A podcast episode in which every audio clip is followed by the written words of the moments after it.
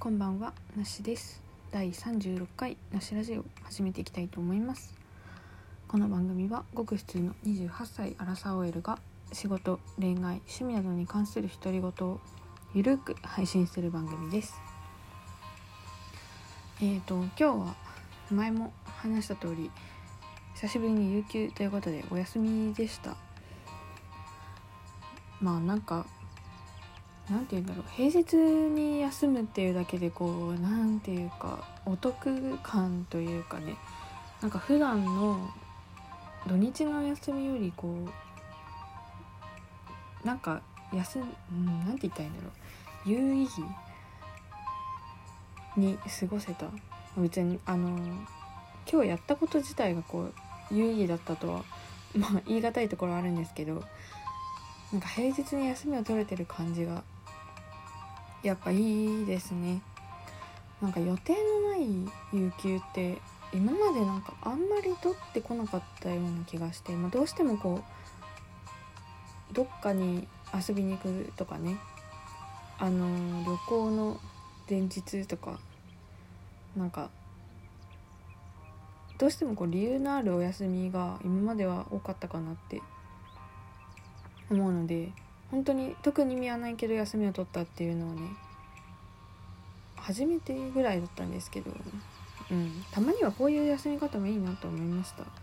なんか予定ないと休んじゃいけないみたいな固定観念的なものが私の中であったような気がするんですけど、ま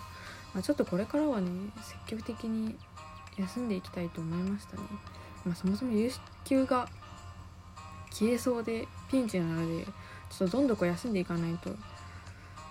ね。年度末で消えてしまうというところでね。うん。どうしようと思ってるんですけど。はい。まあそんな感じでしたね。はい。あとなんか昨日の夜テレビをつけたらなんか急に画面に線が入ってしまいまして。ねあの1本横線がピーってあるのとなんか点滅しててあの綺麗いつも通りに映るのと線がバーってなるのが点滅して切り替わるみたいなちょっと謎の現象が起きてしまっていて調べたところによるとまあこれは故障ですっていうのがね出てきちゃったので結構今ショックを受けてます。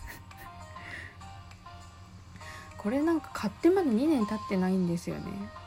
そう。けどなんかメーカーの保証は1年って書いてあって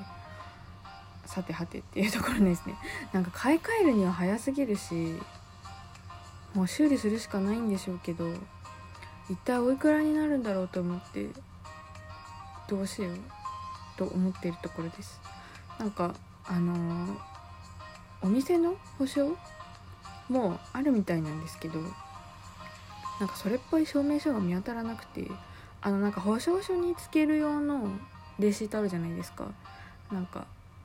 大体家電製品買うと普通の購入のレシートとは別で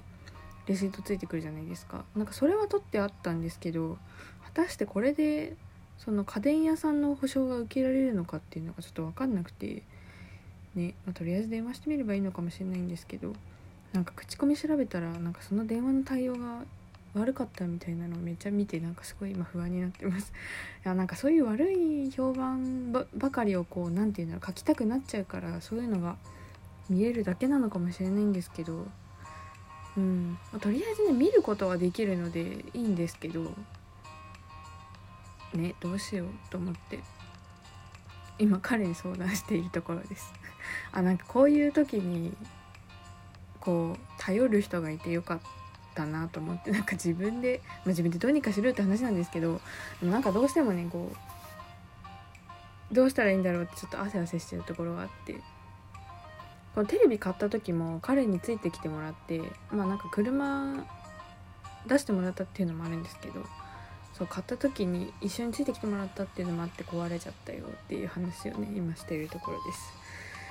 あーショックって感じですね。皆様なんか家電のなんか買う時って保証なんかなんかそこまで気にしないというかあまあ皆さんはしてるのかもしれないんですけどちょっと私は気にしてなくてちょっと後悔してます。ちょっとしっかりそういうの管理しとくべきだったなって。あのこの家電がどのどういう保証に入ってるかとかね。うんね。ちょっと反省しました。はいまあそんなところですね。でえっ、ー、と、まあ、今日ちょっとねメインで話したいのはちょっと前回の、えー、配信で髪をがっさり切ったっていう話をしたんですけどちょっとその後日談的な話をねしたいと思います。あのまだ前回の配信35回かなを聞いてないよっていう方はあのこの後でも大丈夫なので合わせて聞いていただけるとあのよりわかるかなと思いますので是非聞いてみてください。というわけでねえっと、まあ、前回の話要約するとまああの鎖骨ぐらいまであったセミロングぐらいの髪をボブにバッサリ切ったっていう話なんですけどまとめると。けどなんか結構ノリと勢いで切ってしまったのでなんかこれで良かったのかなっていう、まあ、後悔というか不安がね若干あってたんですよね。まあちょっとそんな中であの昨日まあ彼とお出かけをして、まあ、ちょっと久しぶりにね待ち合わせであのあったんですけどいつもね迎えに来てもらってるんですけど現地集合っていう感じで待ち合わせしたんですけどまあその時のね彼の反応とかねそういう話をね今日はしていこうと思います。でまあ待ち合わせしてあの、まあ、まあ彼が、えっと、例えばどこどこに今いるみたいなのを教えてくれたので私がまあそこに向かうみたいな感じで待ち合わせしたんですけど、まあ、一瞬ね彼がこっちを見たけどなんか目をそらしたのが分かったんですよ。けど目そらしたけどもう一回私を見てあれ？っていう顔をしてちょっとニヤニヤしてるところに、まあ、私が駆け寄って「お待たせ」みたいな感じでね。あお待たせじゃないんだけど私が待たせたわけじゃないんでね。そう。で彼の第一声は「髪が違う」でした。髪が違うってなんだよって感じですよね。まあ違うよってそう切ったんだって話したらそうだから違うって言われたからこれどういう反応されるんだろうと思ってちょっと不安になったんですけど結構すぐに「いいじゃん」って言ってくれてめっちゃほっとしました。でめっちゃいいじゃんっていう感じでしたね。でまあえっと昨日ボブをまあ軽くね巻いていったんですよ。なんかなんだろうふわふわな感じにね。でなんかそれもなんか「えこれパーマなの?」みたいに言われて「いや自分でやったんだよ」って言ったら「あそうなんだ。めっちゃいいね」みたいな感じで言ってくれてとりあえず一安心というところでね。なんかまあ、自分でこう納得納得してというか自分がいいと思って切ってるっていうのがあるのでまあなんだろう正直ま他人に何と言われようと自分が好きでやってるから派なんですけど私は。うんけどやっぱ彼氏にね「いいね」って言ってもらえるとほっとするというか安心したというか嬉しかったですね素直に。うんでなんか今日改めて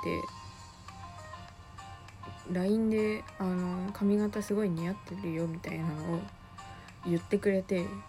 この何ですか？この追い打ち追い打ちだとなんか追い詰めてるっぽいな。追い褒め？なんかもう十分直接褒めてもらえたから良かったんですけどなんか改めてなんか巻いた感じとかすごい良かったみたいなのをめっちゃ言ってくれてこの人は神なのかと思いました。ねなんかめっちゃ良くないですか？もう正直こう外見をなんか褒めてもらえただけで嬉しいじゃないですか。結構ねあるあるじゃないですか？この髪型変えたのに気づくかみたいな、まあ、今回のは結構劇的だったので気づかない方がおかしいんですけどまあなんかそれに対しての反応みたいなのってね結構難しいじゃないですか。けどなんか改めてもう一回褒めてくれるっていうねなんて素晴らしいんだと思いましたし